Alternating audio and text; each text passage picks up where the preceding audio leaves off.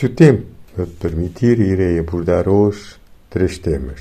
O problema das motorizadas, de rodas no ar e barulho ensurdecedor, a perspectiva de Cabo Verde vir a ter um milhão de habitantes em menos de 20 anos e a manifestação do 1 de maio.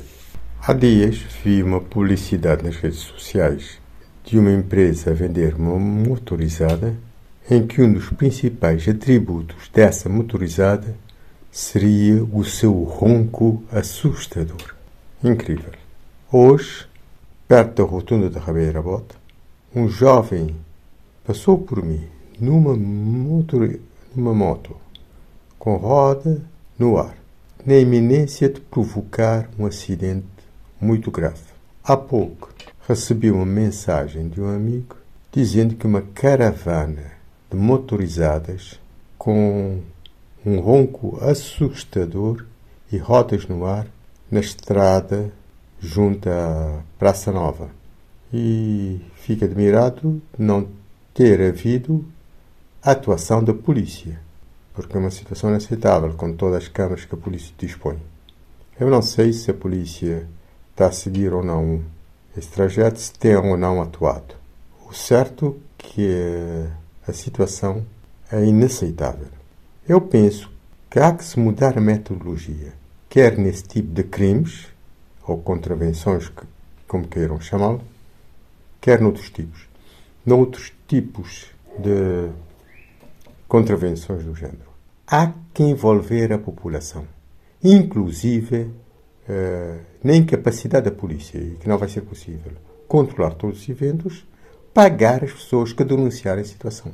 E mais, tendo em conta a utilização de motorizadas nessas condições que poderão provocar acidentes uh, catastróficos, se eu posso assim dizer, com terceiros, eu penso que a moto deve ser apreendida, passando a ser uma pertença do Estado. Há dias eu ouvi na rádio que um empresário solicitava ou pedia que Cabo Verde tomasse medidas no sentido de ter em pouco tempo uma população de um milhão de pessoas. Isso para criar mercado, criar riqueza, etc. É uma ideia, no meu entender, peregrina que vem sendo defendida desde inícios dos anos 90. Eu penso que haver precisa investir é na qualidade das pessoas. Se não consegue sustentabilidade para 100 ou 200 mil pessoas, tem estado a recorrer à ajuda externa, tem estado a recorrer à migração, etc., como é que pode querer ter um milhão de habitantes? O que precisa é melhorar consideravelmente a qualidade de, das suas gentes, em particular dos quadros superiores intelectuais. A manifestação de 1 de maio, em que os trabalhadores exigem melhores condições salariais, entre outros, eu penso que reflete esta situação. E mais, e que urge por cobro essa desigualdade salarial e de remuneração, em particular com pessoas com salários de centenas de contos desnecessariamente, com reformas avultadíssimas. Há que se pôr cobro nisto. E a população deve se organizar e lutar para que as mudanças possam acontecer.